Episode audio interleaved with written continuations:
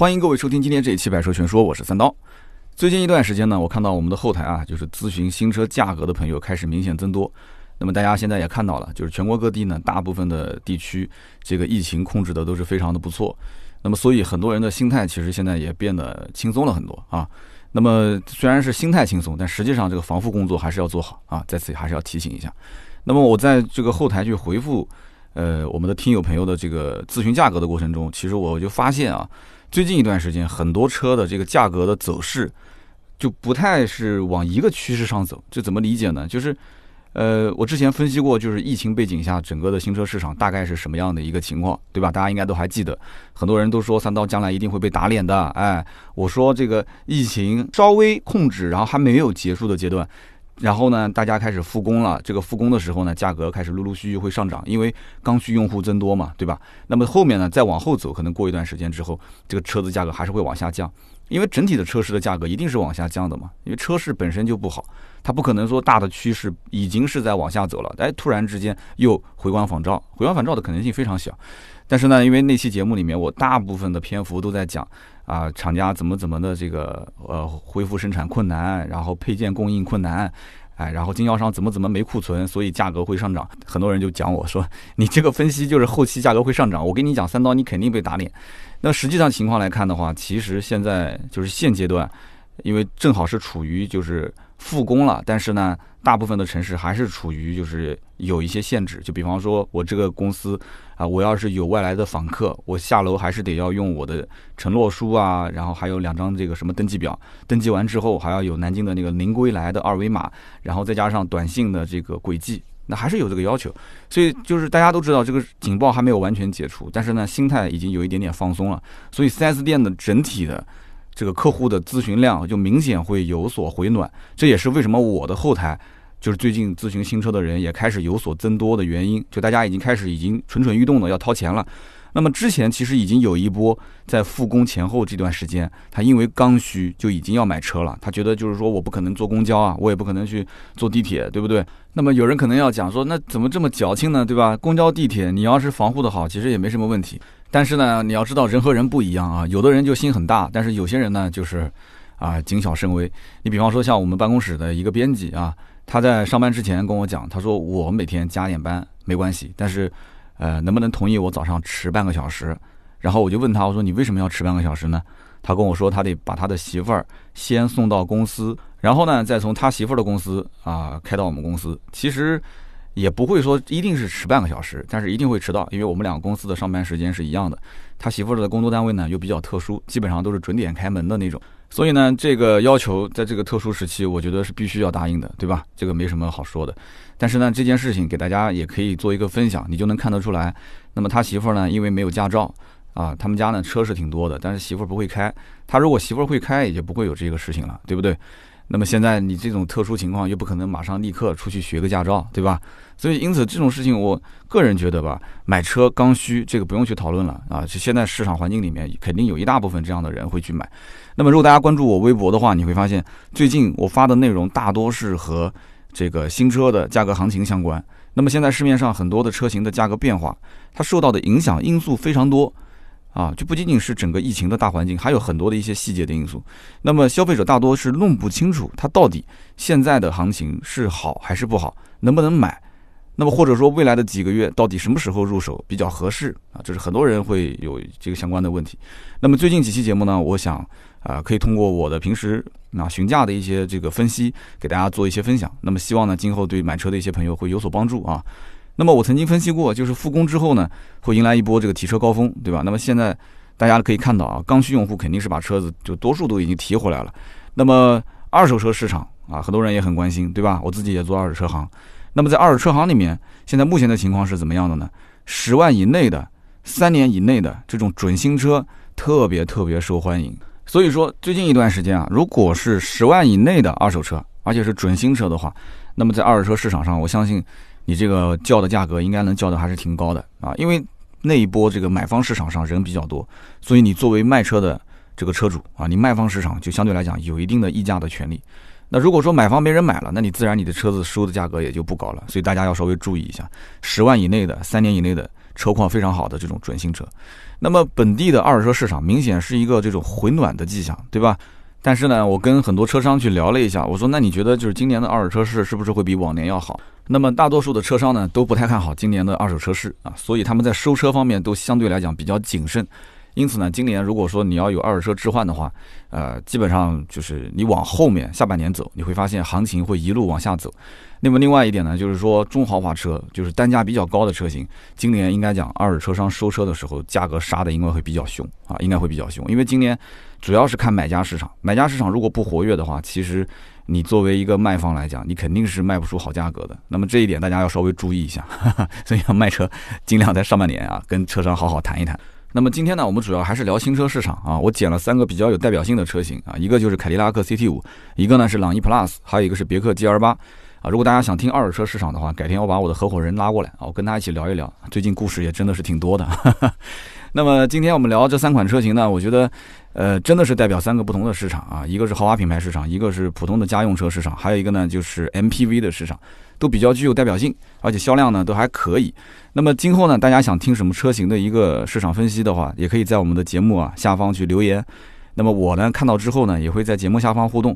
那么相关的就是这个车型具体如果有我曾经咨询过的案例，或者说实际订车的案例，我就拿到节目里面来跟大家进行分享啊。那么先聊一聊凯迪拉克 CT 五这款车。其实这款新车上市才不到半年，那么按道理讲。半年不到的新车，它应该是处于什么？它处于尝鲜期。如果是按照奔驰、宝马、奥迪的调性，尝鲜期啊，基本上都是处于原价，最多最多可能送点装潢或者是小幅优惠。你想一想，之前的宝马的三系上市，宝马的五系上市，对不对？然后奔驰的 C、奔驰的 E 啊，早年都是很长一段时间都没什么让价。那奥迪可能稍微差一点，奥迪可能上市也就挺稍微挺一挺，然后挺不住了，就开始往下降。但是它降的周期也会比较的慢，它都是可能先是三个点，然后五个点。啊，然后八个点，然后十个点，十五个点，二十个点，它是这样子，它不像凯迪拉克 CT 五，才半年时间，你知道现在优惠多少钱吗？现在优惠四万五啊，优惠四万五，起售价才二十多万的车子啊，优惠四万五就变成二十小几，所以按道理说这个时候买车啊，应该客户很开心啊，是不是应该很开心啊？三十万不到的车子优惠个五万块钱，那我应该很开心。但是呢，不要忘了一点啊，这个客户永远是买涨不买跌啊，你降的越快，那我就越是观望。还有一点就是，现在凯迪拉克它也不能不降到四万五，因为它要如果想短时间内去抢奔驰、宝马、奥迪的客户的话，你可以去看一看奔驰 C、宝马三跟奥迪 A C R，它是什么样的市场行情。他走到奔驰、宝马、奥迪的家里面啊，4S 店一看，说，哎，优惠多少钱啊？三万五。优惠多少钱啊？四万五。优惠多少钱啊？五万。结果跑到凯迪拉克的店里面，优惠多少钱？不优惠。你说这客户当时是什么心态啊？你把你自己真的是太当回事了吧？啊，还不优惠？你之前我在外面听别人讲都是什么七折凯，七折凯，你这个是不是？你这是假的凯迪拉克是不是？所以这就是一个很尴尬的情况。新车刚上市，明明是个尝鲜期，对不对？奔驰、宝马、奥迪可以有很长一段时间啊吃这个红利，但是呢，凯迪拉克它吃不了，它没办法。而且大家都知道，很多凯迪拉克的店都是挨着奔驰、宝马、奥迪的啊。他在选店址的时候，肯定也是想蹭一蹭这个奔驰、宝马、奥迪的这个流流量客户嘛。就是你看完宝马了、奔驰了，你到我这个店里面稍微再看一看。但是呢，有很多凯迪拉克店也是跟别克是建在一起的，因为他之前为了迅速的扩张网点，他都是让就是通用系的，就上汽通用啊这一个系列的经销商就直接代理凯迪拉克。所以这个里面，我觉得选地理位置也是很关键的一点啊，因为它是一种场景的营销。就往往现在很多的凯迪拉克，你会发现它跟旁边的别克、雪佛兰啊，或者是荣威，它都是在一起的，所以这不一定是件好事。但是呢，它有的这个本身别克、雪佛兰的店，它就跟奥迪、宝马挨在一起，所以呢，这个有的老板呢，他也能吃到一点红利，但是有的呢，可能离得比较远。就凯迪拉克的这个品牌建店啊，我个人觉得真的后期也要稍微考虑考虑。啊，你可以选择跟保时捷、啊法拉利、宾利放在一起啊 开店，那些店的话可能人流量不大，但是客户去逛的过程中，他会发现，哎呦，怪这个档次明显好像至少是不低于奔驰、宝马、奥迪，是吧？所以呢，就目前来讲的话，这个市场行情为什么会降价降那么快，就一下降到四万五啊，甚至跌破四万五的这个优惠，就我个人感觉是因为凯迪拉克的品牌啊求胜心太强。他非常想快速的去抢占这个市场啊，想要去争夺 BBA 的用户，就感觉是过了这个村就没这个店了。所以因此这就导致厂家对于经销商的整体的这个压力会施压非常重。那么 4S 店呢顶不住这个压力啊，库存量也上来了。那么在赶上疫情的这个大背景啊，受到这个影响之后呢，价格就是一路下跌。那么我在最近接受一些咨询的过程当中，我就发现很多人知道了这个行情之后啊，他没有表示很惊讶，他反而会觉得说，嗯，果然不出所料啊，凯迪拉克的降价的这个程序终于开始启动了，现在四万五啊，很快五万五，后面六万五，嗯，那我的心理预期就是优惠到八万啊，我再出手。所以在很多人眼里啊，凯迪拉克的这个 CT 五，你不打个七五折，甚至是七折，我觉得你都不叫凯迪拉克啊。所以我觉得这才是它的一个正常行情，很多人都这么认为。那么将来是不是凯迪拉克 CT 五一定会打七五折来卖，甚至七折来卖呢？那我觉得可能性是比较小的。为什么呢？首先，它下面还有 CT 四，你把这个价格打压的那么低之后，你 CT 四怎么卖？你 CT 五跟 CT 四两个车都卖成白菜价了之后，你整个的凯迪拉克的品牌，你还想不想往上走啊？你想怎么玩？所以我觉得是他一定不愿意看到的一个现象。那么目前来讲的话，奔驰、宝马、奥迪是什么优惠行情？基本上也就是三万、四万。我们甭管说它单价是多少钱啊，反正就看这个优惠幅度。就很多的老百姓，甚至他都不知道这个车具体优惠多少钱，他就看落地价啊，落地价是多少，包牌价是多少。所以因此这样子一对比下来的话，凯迪拉克的行情只要咬着奔驰、宝马、奥迪的行情不松手。所以说，凯迪拉克 CT 五它的行情其实应该是跟着奔驰、宝马、奥迪的行情走。那么今年的奔驰、宝马、奥迪有没有上新车呢？啊，如果你要关注行情的话，你会发现，就是前一段时间刚刚奔驰 C 的2020款才上，但是呢，这个车上市呢，就动静不是特别大，因为变化不大嘛，所以优惠幅度还是跟着之前的行情走，基本上都是在四万来块钱优惠。宝马的三系才上市没多久啊，全新三系，那么现在的优惠幅度基本上也就在三四万块钱。那么这也就是奥迪 A4L 现在目前优惠幅度比较大，那优惠多少呢？五六万啊，甚至有一些高配能优惠六万多块钱。那么有人讲说，那奥迪性价比还可以了，其实不是这样的，是因为奥迪今年 A4L 啊也有一个年度改款。那么这样一来的话，你就会发现这几个车的行情都非常的清晰，哪些车它的产品现在是处于末期，即将要换代要改款的状态，哪些车呢它已经是年度改款刚上啊，这是新鲜的出炉的新车，那么它的价格自然会有上下一些波动。那么你会发现，你像刚刚我们说的 C，它刚才上，刚刚才上，它没有去调它的价格，没有把它优惠往回收啊，有可能收了一点点吧，几乎是微乎其微。然后宝马的三系一直是处于相对比较稳定的状态，就是十个点多一点啊，十个点、十二个点、十三个点。你你指望说三系的价格从现在三四万的优惠一下子跳到五六万，可能性不大。它有没有可能下半年降？有可能会调到大概五万左右的优惠，但是它只是一个慢慢的、缓缓的过程。它是从库存的这个压力一点一点增加之后，然后厂家因为今年一季度啊，一二三三个月没有给经销商任务，没有给他任务，就是说你完不成，我还是把返利给到你，所以它就价格一直都很稳啊。经销商卖不出去车，他着急啊，他玩的是一种心态。所以因此呢，奥迪现在目前就是属于 A 四一个清仓状态，赶紧把老款清掉，马上后面就迎接它的新款。所以大概是这种状态。所以你回想一下现在的凯迪拉克 CT 五的行情啊。跟它的竞争对手之间进行对比，四万五，它是不是有调价空间？我觉得是有的。那么也就是说，你可以根据奥迪 A4L 的这个价格行情来看，就是说它的这个车型，啊，对比奥迪 A4L，现在已经是啊末期的这个产品，它的优惠幅度也就是在六万多块钱。那么凯迪拉克 CT 五，我觉得现在是四万五的优惠，对吧？那么突破五万，突破五万五到六万，这个行情我觉得是有可能的。但是你说打七折，这个有点太夸张了。所以我始终认为啊，任何产品它具不具备溢价的能力，主要就是看看它啊是否有可替代性。如果它是非常非常容易被替代的，那这个车子其实它没有溢价能力。它的价格优惠肯定是止不住的往下降啊，但是它如果没有被替代的这种可能性，独一无二就是这个味道啊，很多人就喜欢这个味道，或者说是哪怕小部分人喜欢这个味道，但是它的量也不多，就那么多台，就供应这一小部分的人群，它也可以保持一个稳定的价格。那么我相信，其实很多啊去看凯迪拉克 CT 五的人啊，他一定会遇到这样的一种心态的变化啊。那么就是一开始的时候啊，看到这个车的图片，我觉得说哇超帅，就这种腔调对吧？这种肌肉感。这种线条就完全就是甩宝马、奔驰、奥迪的设计，三条街，对吧？哎呦，很多人就是这样的，就刚开始就是先被颜值所吸引，完了之后呢，再一看参数啊，发现哇，高功率发动机，就各方面都很赞。结果呢，到了 4S 店逛了一圈啊，发现网上的那些特别帅的，对吧？那个轮毂也很漂亮的，然后呢，Brembo 的刹车啊，再加上这个波斯的大音响啊，这些其实都不是我的，那都是高配。但是我过来看，我本来是想买低配的啊，首先是有点失望。那么其次呢，就是店里面呢也感觉凯迪拉克的店，就算是周末啊，也其实人都不是特别的多啊，感觉有点冷冷清清。那么再到旁边的奔驰、宝马、奥迪店逛一圈，发现嚯啊，就跟菜市场一样的。对不对？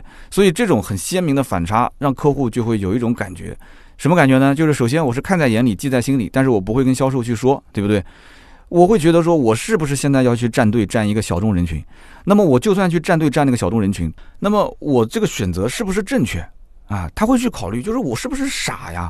如果我要是站队站到那个小众人群之后，那么它的价格如果还不是很合适，完了之后呢，这个车子买回来，万一要是有一点点，就是之前我没有考虑到的这个呃，就是不足之处啊，那我是不是将来用起来的时候会特别的后悔？很多人现在恐惧什么？就是恐惧未来的不确定性。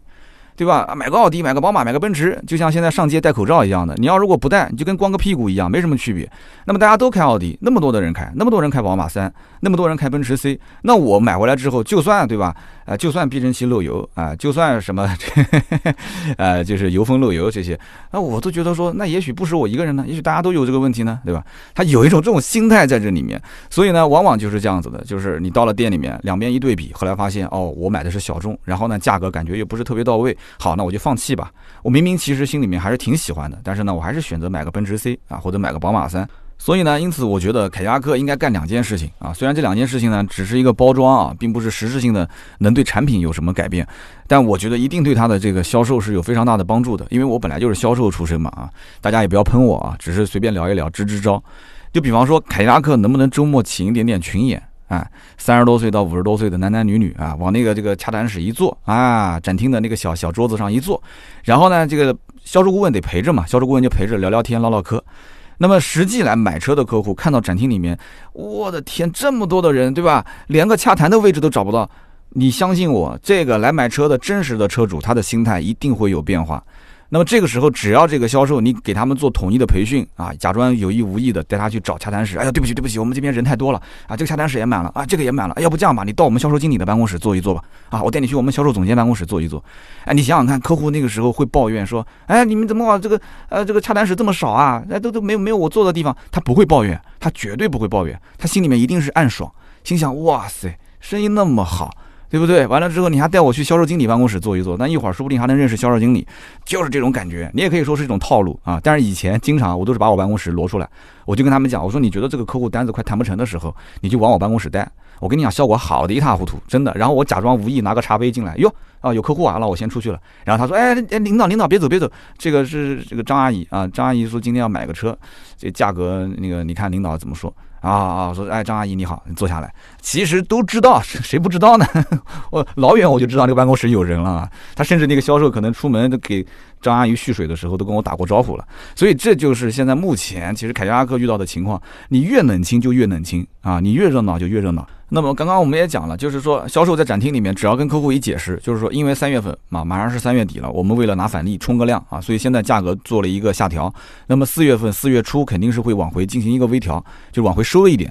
但是整体来讲的价格趋势肯定是还会往下降的嘛，对吧？有些话其实我是敢跟客户讲的，因为我就知道我把准你最近是要买车的，我就明着告诉你，这车将来一定是会往下降的。但是什么时候降我不知道，但是我唯一知道的就是四月份会微调一点回来。你要如果就是就近一两个月之间买车的话，这个行情肯定是合适的。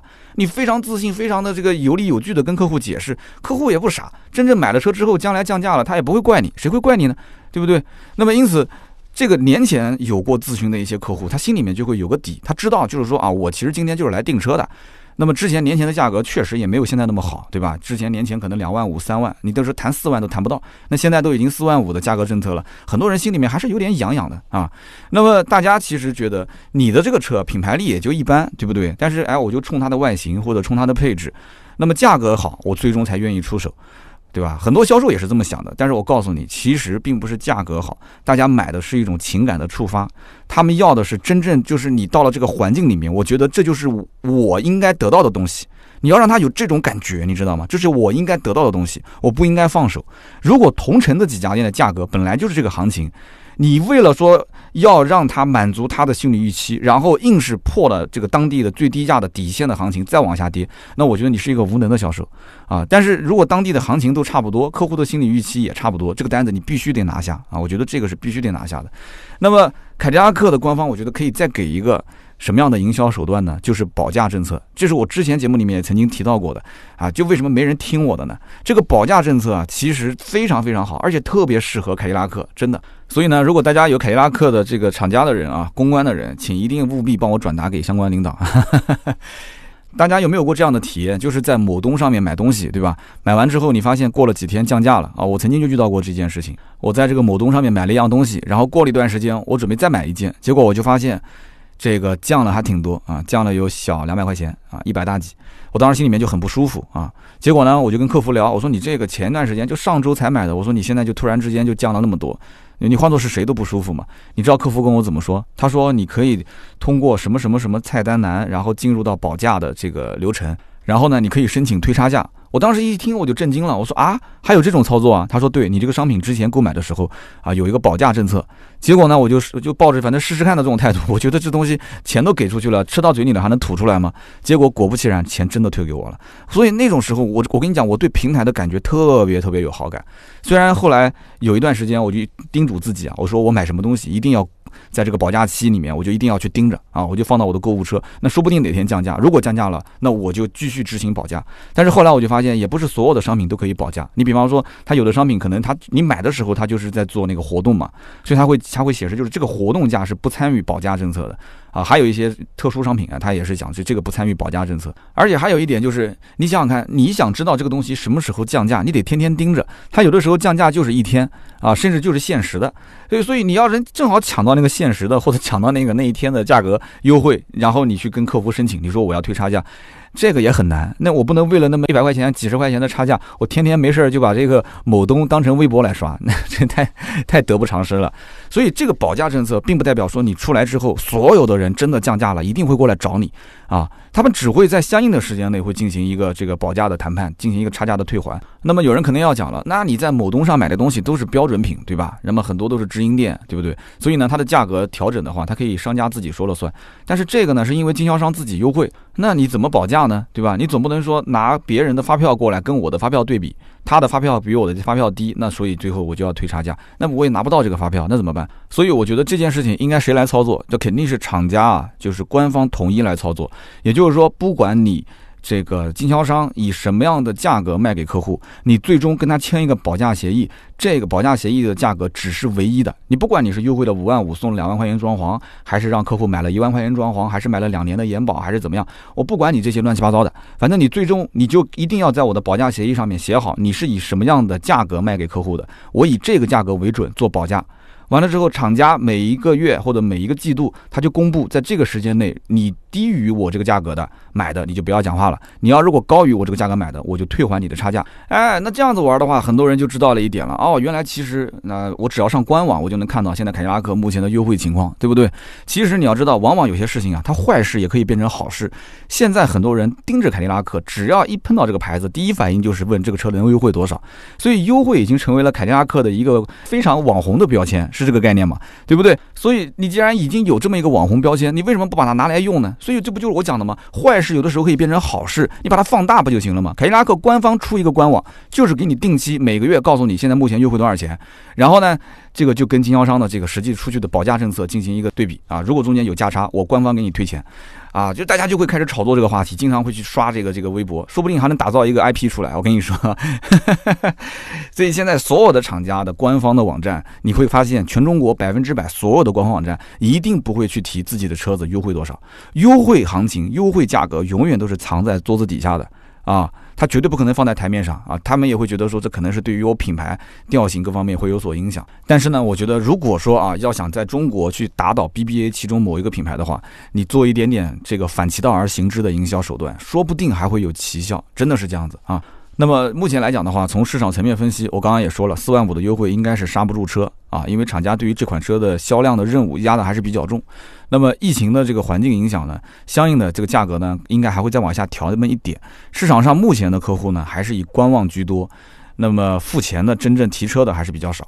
4S 店跟客户之间拼的就是什么？其实就是一种心态，就看谁更着急。啊，如果是客户急，那么 4S 店就是稳住价格不降价。那如果说是经销商啊，4S 店更着急，那客户可以慢慢的挑，那经销商就开始不停的降。而且大家想一想，凯迪拉克 CT 五的客户大多数也不是刚需用户啊，可能也是增购或者是换购，所以说这个手头有车那就更不着急了。那么大环境呢，现在目前赚钱都不是很容易，买车人的心态他也急不来。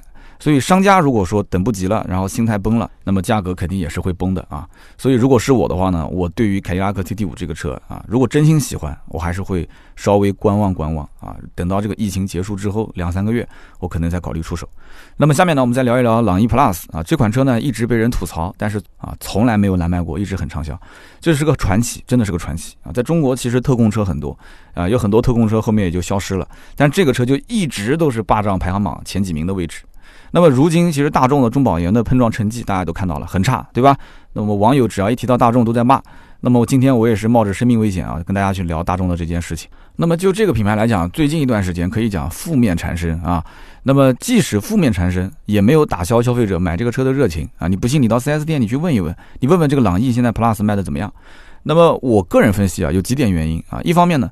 大家啊，就老百姓没有亲眼看到中保研的测试，而且甚至很多人都不知道这个测试。你不信，你问问你邻居，你你问他说中保研撞了一个大众，然后 A 柱折了，对吧？那个那个气囊都没打到脸上，你问他看过这个视频没有？很多人都没看过，对不对？那么因此他都没看过，他心里面就不会有那种恐惧。那么与此同时，他身边的同事也好，邻居也好，有人买朗逸，有人开朗逸，开了个四五年，跟他讲，哎，我的车开的还挺好的，没毛病啊。哎，这就是一个鲜明的对比，对不对？那么另外一方面，很多人口袋里面就那么多的钱啊，而且他一开始以为说啊，十四万多的朗逸，他不知道优惠多少钱，他觉得这个应该最起码办好落地至少十六七万应该要有吧？啊，很多人是这么想的，对不对？跑到 4S 店一问，发现优惠两万五，呃，够不够？不够，不够，不够，那就优惠三万，三万你啊，你要走了，哎，来来，回来我们再谈一谈，还能再还能再多，所以那很多人就。对吧？就一来二往这种谈判的过程当中，客户就会产生一种感觉，哦，其实原来大众没有想象中那么贵啊！啊，原本可能以为十六七万落地，现在发现十三万不到就落地了，他可能很多心里面还在美滋滋的 偷着乐。我跟你说，虽然很多人吐槽啊，说买大众的人是什么呢？人傻钱多还好骗，但是我个人觉得啊，这对于品牌的诉求来讲，就是很多人对于品牌诉求来讲，他买车的环境里面啊，真的是你无法去拒绝的。因为本身就是一个单价比较高的单品，对吧？你家里面除了买房子，你就是车子，这个是最贵的了，对吧？那有人讲说不对啊，我手上戴的表比我开的车还贵啊，那那你这个土豪，对吧？土豪这个我们不谈了，其他的人绝大多数啊，像我们这样的普通老百姓啊，那么绝对是车子啊是单价最高的一个消费品。那么有很多人在买车的过程中啊，他不太能理解，就是说我为什么一定要非大众不买呢？为什么那么多的人就喜欢去买大众呢？我觉得其他的车子也挺好啊。其实这一类的人，他是本身没有大众的情节啊，甚至于他对德系车到底好在哪儿，他也没有任何的感知。就是换句话讲，就甚至有些人他对于任何品牌他都没有忠诚度，他只知道我买车的目的是什么。首先就是省心，然后呢就是好开，然后就是样子要让自己稍微满意一点，对不对？那么剩下来的就是一些比较虚的东西了，就比方说可能要啊邻居啊同事啊看起来有档次啊，就开出去呢就是至少能满足一点点自己小小的虚荣心，哎，所以这样子转一圈下来之后，就会发现自己都看晕了啊，你感觉这个车也挺好，那车也不错。特别是有一些刚拿驾照、从来也没摸过车的啊，首次刚需用户、刚买车的人，他就恨不得这个车子什么都得有，什么都要这个达到自己的标准。所以，因此车子的空间配置各方面都有自己的一个想法，但是看了一圈发现其实都差不多，都差不多，没什么明显的差别。那怎么选呢？绕来绕去，最后刷卡的时候是偏感性的啊，真正是不是买回来自己最喜欢那个车？都不一定，所以呢，我们回过头来啊，去看一看朗逸的车主，就他们那些人为什么会去买这个车呢？你把他们拉过来一个一个去聊，你会发现，他们在乎什么所谓的中国特供车吗？人家不 care。对不对？不会在乎的，他们只要求什么？这个车，嗯，看起来挺大气的。嗯，我觉得这车，嗯，长得还有点像帕萨特呢。嗯，所以呢，他会觉得，嗯，后排空间还挺宽敞的啊。然后试驾的时候，跟销售一定会跟他讲，嗯，我们这个是啊，这个所谓的德国车的驾驶品质，对吧？他心中其实也知道德元朗三个字，但是在这个时候是有意识的把这扇门给关上了啊，闭屏了。嗯嗯嗯，他会很满意的点点头，虽然他也不懂什么叫做驾驶品质，对不对？他会发自内心的认可销售的这一句话。那么甚至于。就是客户哪怕知道这个车配置明显是低于同级的一些竞品。他们也会给自己找一些理由，就觉得说，那你看啊，德系车嘛，德系车就应该有这样的调性。德系不是一直以来都是这样子吗？对吧？价格卖的比较贵，然后配置比较低，对吧？那你要配置高，要要配置高，你去买国产车呗，对不对？国产车这个开了几年肯定会坏，对吧？啊，耐久度不行，肯定不行。徒有其表，哎，肯定肯定不行，肯定不行。那要不然为什么卖那么便宜呢？配置还那么高呢？对吧？空间还那么大呢？对不对？这钱一定是在看不见的地方省下来了嘛？对不对？所以说这个，这就是中国现在目前汽车市场的一个这个消费的一个悲剧，你知道吗？这就像什么呢？啊，就像学霸跟学渣作弊一样，学霸抓到之后，老师会帮他开脱，老师会怎么讲？说，嗯，说这个同学啊，这个好胜心太强。太追求完美了，那么这一次呢，可能是这个叫啊激情犯错，所以你下次一定要注意，哎，其他同学不要去学习他啊，甚至这个事情可能都不对外公布，就是反正就是办公室里面私底下教育一下。但是如果说一个学渣被抓到了啊，像我这种学渣如果被抓到了，嘿呦我的个乖！那我跟你说啊，老师肯定是公开批评，那嗓门可提的可高了。批评的过程中还会说，我早就认为你经常考试就作弊啊！你上次考六十分的时候我就怀疑你了，对吧？你平时一直都不及格，你上次是怎么及格的？你肯定是作弊了，你一定是作弊了，对不对啊？很多人都上过学，都经历过这样的一个阶段，哈哈。所以我也不知道我以前是怎么熬过来的啊。所以聊到这儿呢，我就觉得现在抖音啊也确实是个好东西，虽然上面的内容呢这个鱼龙混杂。但是呢，在这种就是嘈杂的环境当中啊，它也有一些声音啊，它也传播了很多的一些干货啊，就像个小喇叭啊，它在讲干货，巴拉巴拉巴拉，那边有各种乌七八糟的一些声音，你要能有选择的去过滤掉它，你找到这些干货。现在呢，到底谁在看不见的地方去审材料？啊，到底是谁再去偷偷摸摸的去赚中国人的钱？这件事情其实抖音上面讲的还挺多的啊。所以抖音现在厂家公关根本攻不过来，因为它是一个去中心化的平台，厂家公关怎么攻呢？对不对？它不能把所有的小视频全下架了，那抖音也不同意啊，对不对？所以因此这里面有很多东西还是不错，大家没事也可以刷一刷啊，说不定还能刷到我。下面呢再聊一聊别克的 G L 八这个行情。那么先说个故事啊，前几天呢有个朋友咨询我买爱丽绅。有人讲你聊 G 二八，你谈爱丽绅干什么？你听我说完啊。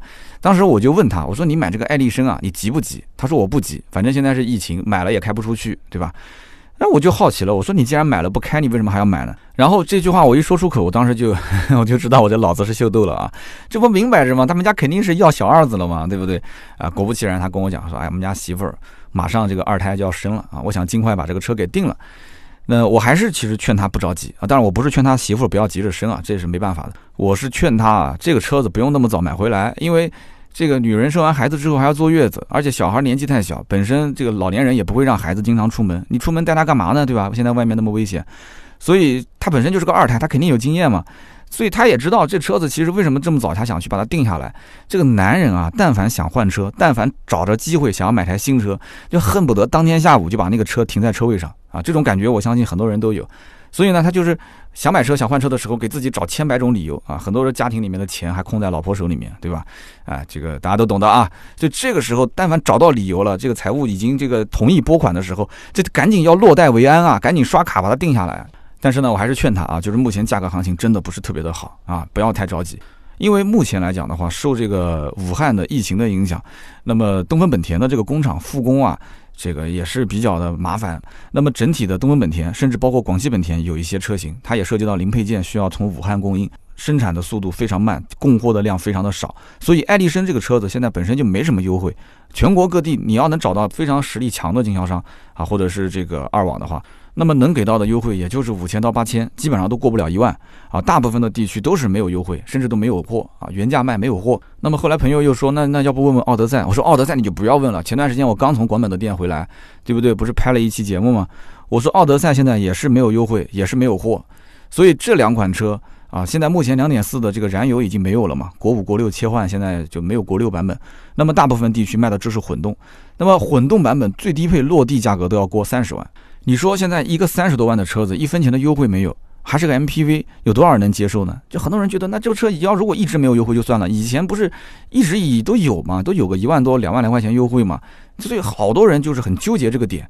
中国人买东西就是一定要占一点小便宜，才能感觉到说心里面爽，对吧？但是我就原价买，总是觉得哪边不太对劲。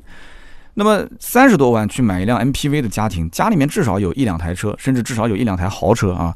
所以呢，我就劝这些兄弟们，你不着急就等一等，对吧？现在的这个行情我也跟你说的很清楚了。那如果说你一定要行情好，对不对？你问我什么车是现在目前出手价格合适，那我就告诉你，你去买别克的 G R 八。为什么呢？因为别克 G R 八终端普遍优惠都是三万左右，关键还是有很多的现车，你可以马上就能提到车。那么提到 G R 八这个车呢，这哥们儿呢当时头摇的就跟拨浪鼓一样的，哎，不买不买不买不买不买。那我就问他，我说那那你为什么不买呢？在我眼中，其实这几个车没差别，不都是 M P V 吗？他说，哎呦，我跟你讲啊，老兄啊，这车太商务了，开出去像个司机。我说你开个奥德赛、爱丽绅就不像司机了。他说那出去嘛，开起来讲起来嘛，对吧？还是个暖男，对吧？奶爸啊，可能就是我想约其他的妹子就不太容易了。毕竟啊，形象正面啊，正面你懂吗？啊，这个我心想，这么猥琐的一个人说出正面这两个词，我真是觉得有点，哎，有点汗颜啊。所以这个还有的人说，就是前段时间是嘛，看中保研的碰撞成绩，说哎呀，这 G R 八的碰撞成绩也不咋地呀。对不对？所以关于安全性这个问题，这一点我觉得对于所有的车型来讲，MPV 的用户是最最最着重考虑的一个点。所以中保研，你要说对哪个厂家最有杀伤力，我告诉你，对造 MPV 的厂家最有杀伤力。那么我建议啊，国内所有生产 MPV 的厂家一定一定啊要搞清楚这件事情。首先，你的主动安全，对吧？你最好是把所有的这些能配的配置都给它配上。啊，谁如果能从最低配全系标配？就是全套的主动安全配置，它一定能甩对手两条街，你信我，绝对不会错。那么第二点就是相应的这些被动安全啊，这些碰撞成绩啊，你能得全优的尽量得全优，对不对？你不要就最后出一个特别差的成绩。为什么？因为 MPV 太容易让人联想到全家出行。能花三十多万去买一台 MPV 的家庭，我想年收入最少最少应该是五十万朝上跑，对不对？很多一些做生意的老板，他们要买一个 MPV，其他的家庭整体收入那都不敢想象啊，那都是后面不知道加多少个零了。所以有钱人都是怕死的啊！MPV 是一家几口人同时在车上高速行驶，所以它的安全性，如果你要是减配，你要想在安全性上偷工减料。那你这是作死，绝对是作死啊！你说其他的车子嘛，我们就不谈了。就这种车型，那绝对作死。就是一旦要是被人定义成这是一个不安全的 MPV，我可以这么讲，中保研其实这一撞啊，别克是一定一定一定要重视的，要不然就将来会被很多人 pass。你不要看现在乐得慌啊，现在为什么 G L 八销量还不错？为什么还不错？目前市场上是因为奥德赛跟爱丽绅两款车并没有什么优惠，而且也没有什么货。所以给他产生一种幻觉，说，哎，这 G L 八销量还不错嘛，哎，大家都很很喜欢我。我告诉你，那是被逼的，那是很多人是没办法。一旦奥德赛跟爱迪生的货源充足，而且有一定的优惠，我告诉你，G L 八的销量肯定是哗哗的往下掉。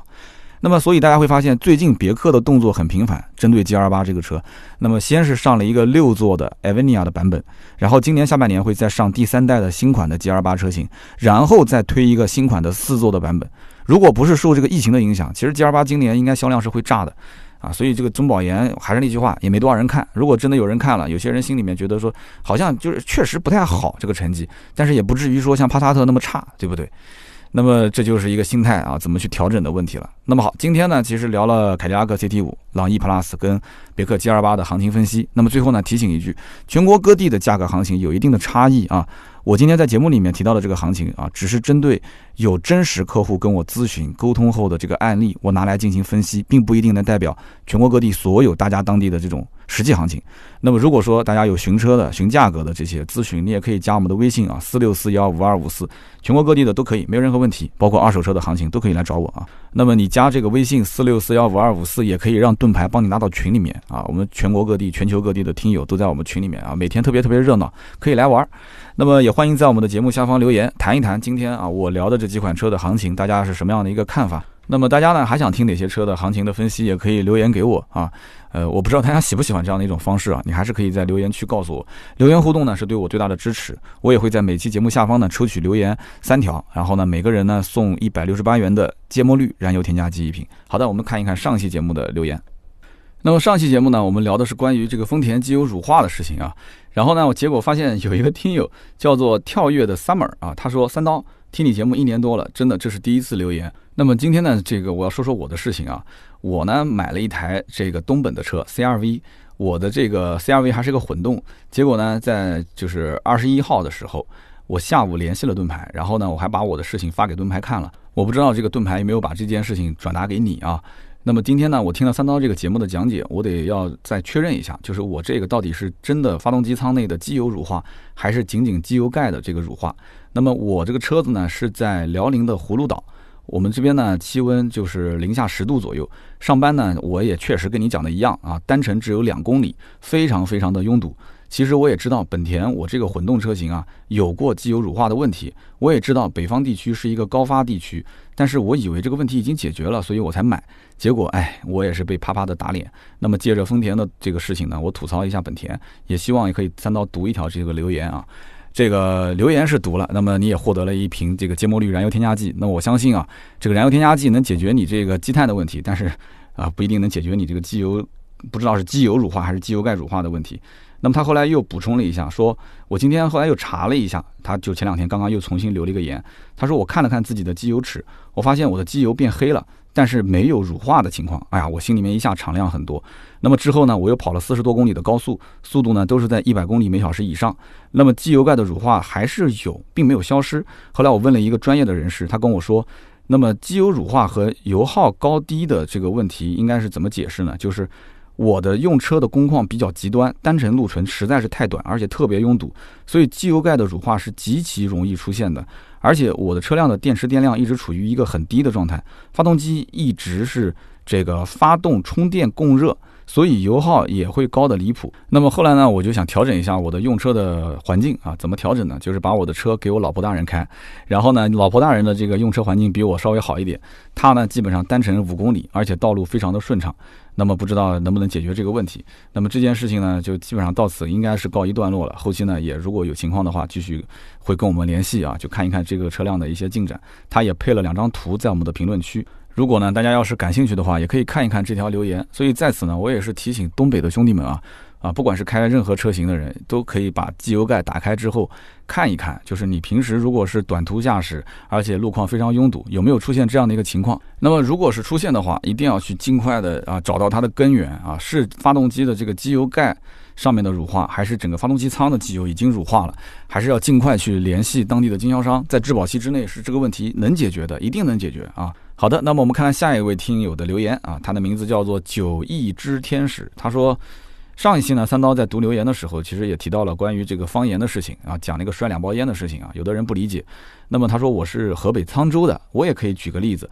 你比方说啊，在东北，如果说一个女生挺浪的，那么这其实是在夸她啊。我们这里呢，如果你要说一个没有结过婚的女生，你说她挺浪的，那么这个小姑娘可能得要跟你拼命了。啊，这个的确是这样的啊！你别说在你们这儿啊，在河北沧州，你就是在我们这儿，你要说哪个小姑娘挺浪的，那人家肯定也跟你翻脸啊！这是个不太好的词儿。呃，讲到这件事情，我们南京当地有个方言叫，呃，这个姑娘其实心思蛮骚的啊，心思蛮骚的。其实有可能外地人听，那你说我骚是这个意思吗？我跟你不熟，你说我骚，你你你，我肯定要跟你拼命，对吧？我肯定不开心。但其实南京话讲，这个人心思挺骚的啊，这个小姑娘心思挺骚的。其实骚是指什么呢？说明这个人啊。干事情干净利落，不拖泥带水。比方说吃饭，你可以用这个词啊，这吃饭吃的挺骚的，就讲他讲这个人吃饭吃的速度很快啊，做事情啊性子很骚，就说明这个人性子很急，大概是这么个意思。就就各地方言就很有特色，但是我我我不太可能在节目里面去讲这个啊。但是摔两包烟当时那个词，我觉得用的有的人不理解也能正常。然后他也讲了另外一个案例嘛，说东北讲一个姑娘可能喊他的时候会喊哎老妹儿，但是他说在沧州你要是喊人家妹儿老妹儿。那别人就会觉得说你这是可能不尊重我啊。那么他说在当地他们一般喊小丫头，如果是上了年纪的人，就是年长的人喊小丫头，一般都喊小大姐啊。但是小大姐其实在我们这也也不会有人喊，因为这个大姐这个词基本上在我的理解至少应该是在四十到四十五以上啊，就三十来岁的这个都得喊。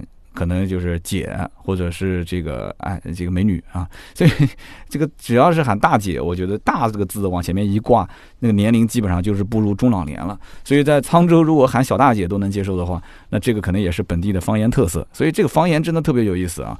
上期节目没想到最后的这条这个读读留言的事情，让很多人也引起了感慨。我看到这期节目的下方，很多人也在讨论这个话题，很有意思。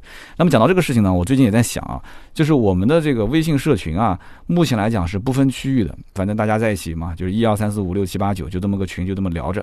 但是很多人呢，其实是喜欢就是以区域为单位来聊。但是我总是在觉得，如果是按照区域以单位来聊的话，你没有一些线下活动，你也支撑不起来，对不对？以前我们也曾经按照区域去划分过，那是最早最早在二零一四年，我的老听友一定有人进过我的群。但是呢，当时啊，二零一四年的时候，第一个就是粉丝基数不是特别的多，所以呢，你按区域划分，你除了像北京、上海这样的大城市啊，你可以迅速拉满一个五百人的群。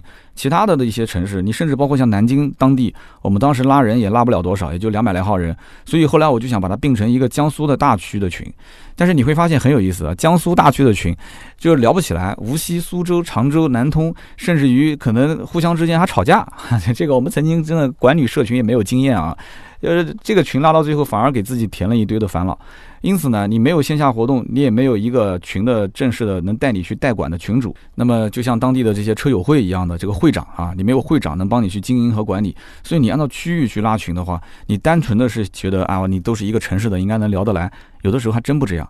但是我们南京当地其实现在我知道的，就是光我了解到的，其实有几波我们的粉丝群，他们私底下有四五个人、五六个人，都已经形成老铁了，真的是关系特别好，互相之间帮忙，然后互相之间还一起吃。饭一起唱 KTV 啊，一起出去这个这个，我我就不说了啊。男同胞喜欢干的一些事情，他们经常会在一起玩，所以我就在想，这个区域其实拉群这件事还是 OK 的，但是前提条件是什么呢？就是我得要先安排有一个时间比较充裕，并且愿意去打理这个社群的会长。那么如果有这么一个会长来组织的话，我来进行宣传，然后做一个单城市的社群，我觉得应该还蛮好玩的，就像各个城市的一些当地的车友会一样。所以南京当地呢，我是想先做个试点啊，所以我最近也是在跟一些人沟通，就是南京当地啊，我们能不能先做个社群？没事呢，我们就一起出去，比方说打打羽毛球啊，踢踢足球，然后周末的时候呢，我们可以出去自驾搞一搞郊游，对吧？这都是很好的一个事情嘛。我相信我们可以把南京当地的一些朋友可以聚起来。啊，平时有一些什么新闻啊、信息啊，都可以共享，资源也都可以共享。那我想的是比较美好啊。那么其他的一些外省的一些城市，那除非是当地有我特别熟悉的人，而且这个兄弟呢，平时工作也不是特别的忙，大家能够说啊去经营打理这个当地的车友群，那我觉得那 OK，那没有关系。我们哪个城市有那么多的人，我们可以发一个申请，就发一个在大群里面发一个邀请，就是说。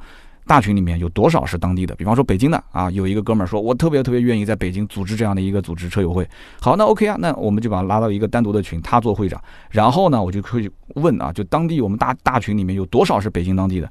如果问来问去感兴趣的就那么四五十个，那这个群我觉得也有没有必要建了。哎，如果说好多好多人对吧，成千上百的，那我们这个群就可以把它建起来。那这样的话，由这个群主。然后定期的可以组织一些线下活动啊，我这里甚至于可以贴钱，贴一些钱为大家去赞助这个活动都没有任何问题啊。所以这是我的一个小想法，正好也是就着这个九亿之天使他的这条留言啊，说到各地的这个方言风俗风格都不同，哎，我觉得这个事情跟大家沟通一下，感觉怎么样？如果觉得 OK 的话，也可以留言给我，或者直接微信私信盾牌就可以了，好吧？那么近期我们也可以把这个事情操作起来。好的，我们来看一看下面一条留言，下面一条留言的名字叫做步步生莲。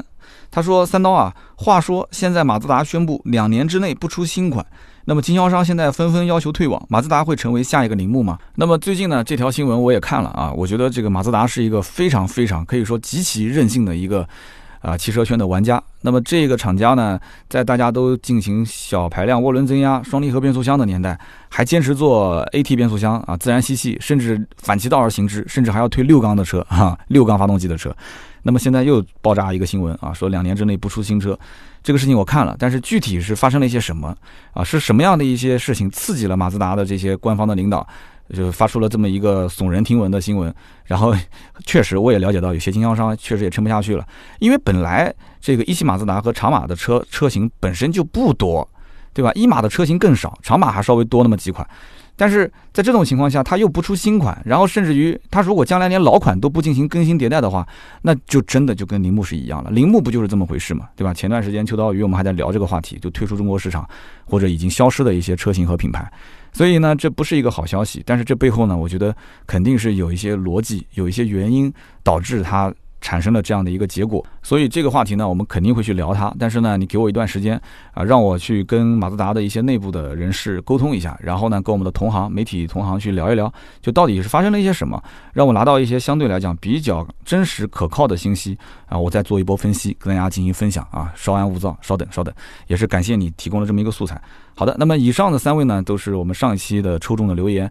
那不要忘了啊，可以尽快联系盾牌，微信号是四六四幺五二五四啊，联系他进行一个领奖。那我还要再提醒一点，就是我们的微信订阅号啊，最近我看了一下，这个留言量跟互动量都非常的大啊，增长非常快。现在基本上单篇的阅读量都快要过万了啊。然后呢，评论包括点赞的数据也很多。我们最近来了一个新编辑。这个新编辑呢，是之前在某个一线的啊轮毂的大品牌做代理商，然后呢，他后来出来自己创业啊，做了一个改装店，呃，改装店做的生意还不错。但是今年呢，因为整个疫情环境不是特别的好，而且他自己呢，本身以前在做呃轮毂代理品牌和改装店的时候，那么一直也是在做新媒体的运营啊，所以这小伙子其实一直。对这方面都很感兴趣。那么现在呢，就想到一个比较专业的团队里面来，正式的去入职啊，也想把后面的几十年的这个生涯投入到汽车媒体的这样的一个圈子里，做点有价值的事情。那么我们两个人不谋而合，所以上周就正式加入到我们团队。他最近的几篇文章质量还是比较高的，大家可以看一看我们最近的几期的这个文章啊，特别是涉及到他的自己的那辆野马的改装。那么还有包括他自己的一些之前的改装的案例，他都进行了一个分享啊，图文的分享。所以微信订阅号“百车全说”啊，我们最近一段时间的内容也会比较多。那么讲到这个订阅号啊，我要再次提醒大家一句啊，就是我的订阅号上面每一周会抽一个奖品送给我们留言区的支持我们的朋友。但是呢，到目前为止这个领奖的人数特别的少，我不知道大家是看完这一篇留完言就不看了，还是什么原因？因为我每一周会在周一的时候，在文章的下方会贴上，就是上一周的中奖的 ID 是谁，会把你的头像跟 ID 放在文章的下面。这个应该讲是很显眼的一个位置了，但是我不知道为什么大家都不来领奖啊，是看不上我的礼品还是怎么回事？所以这个我每一周会抽一条留言，然后让他去中奖，然后这哥们儿都不来领，就导致我前面很多礼品没有发出去。那么领奖这件事情呢，又不能无止境的，这个礼品你要是一直不领，那我就一直放那边了，对吧？放时间久了也不值钱了。所以我一般规定就是在一周之内。就是我在这一周宣布你中奖，七天时间可以给你来领。如果你都不领，那么下周一再公布新的这个抽奖的奖品的时候，那这个领奖的资格就要取消掉了。所以我前面已经有很多的奖品现在是闲置的，我后面可能还要再重复拿回来进行抽奖。我还是希望大家呢，呃，但凡是在这一周留过言的，你只要下周一，你哪怕一周的文章你都不看，你至少周一的时候，我们一般都是下午的五点到六点更新。你晚上七八点的时候，你打开我的订阅号的文章，翻到下面，你去看一看上一周的中奖名单是不是你。那么虽然说呢，这个奖品可能不是特别的贵重，但是大家也要知道，这是一份好运，对吧？现在其实都是想，啊，碰碰运气，对不对？有个好运伴随着自己，啊，我希望还是把这个奖品尽快领走啊！真的是我比你还着急。好的，那么以上就是今天这期节目的所有的内容，感谢大家的收听和陪伴啊！今天这期节目怎么样？时长还是可以的，是吧？那么喜欢我们的内容的话，也不要忘了给我点个赞